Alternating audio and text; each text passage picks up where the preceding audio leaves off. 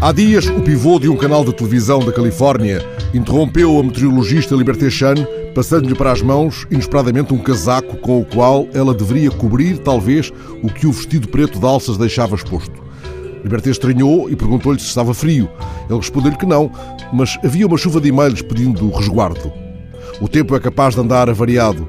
Agora, ao que se lê esta manhã na capa do I, a RAI italiana acaba com os decotes no ecrã.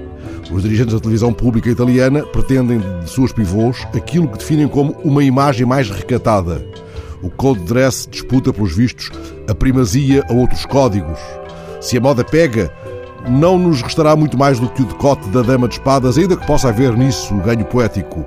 Mas o sopro viral, como se diz, dos dias cínicos, continuará a pousar sobre o decote de Carolina sempre que ele agitar a internet ou sobre o olhar de Chris Evan devastando o decote de Elizabeth Olsen na estreia da nova saga do Capitão América.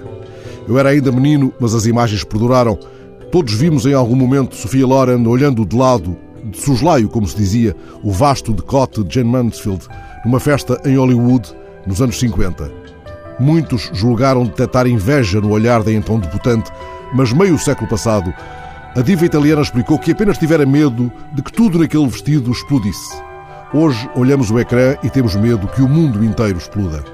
Vamos com Teodoro, levados pelo general Kamilov no mandarim do Essa.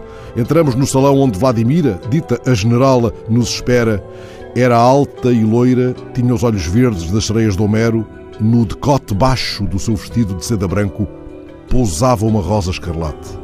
São já anunciados critérios de vestuário minimalista para os pivôs dos noticiários mais longos que a Légua da Póvoa. Não tarda aí o verão os tantos ecrãs do mundo onde dar-nos manequins em cuecas, expondo a pobre miséria e o seu espetáculo sempre viral. Mas de onde sairão doravante ao Cesário os ramalhetes rubros de papoilas, esse supremo encanto das merendas?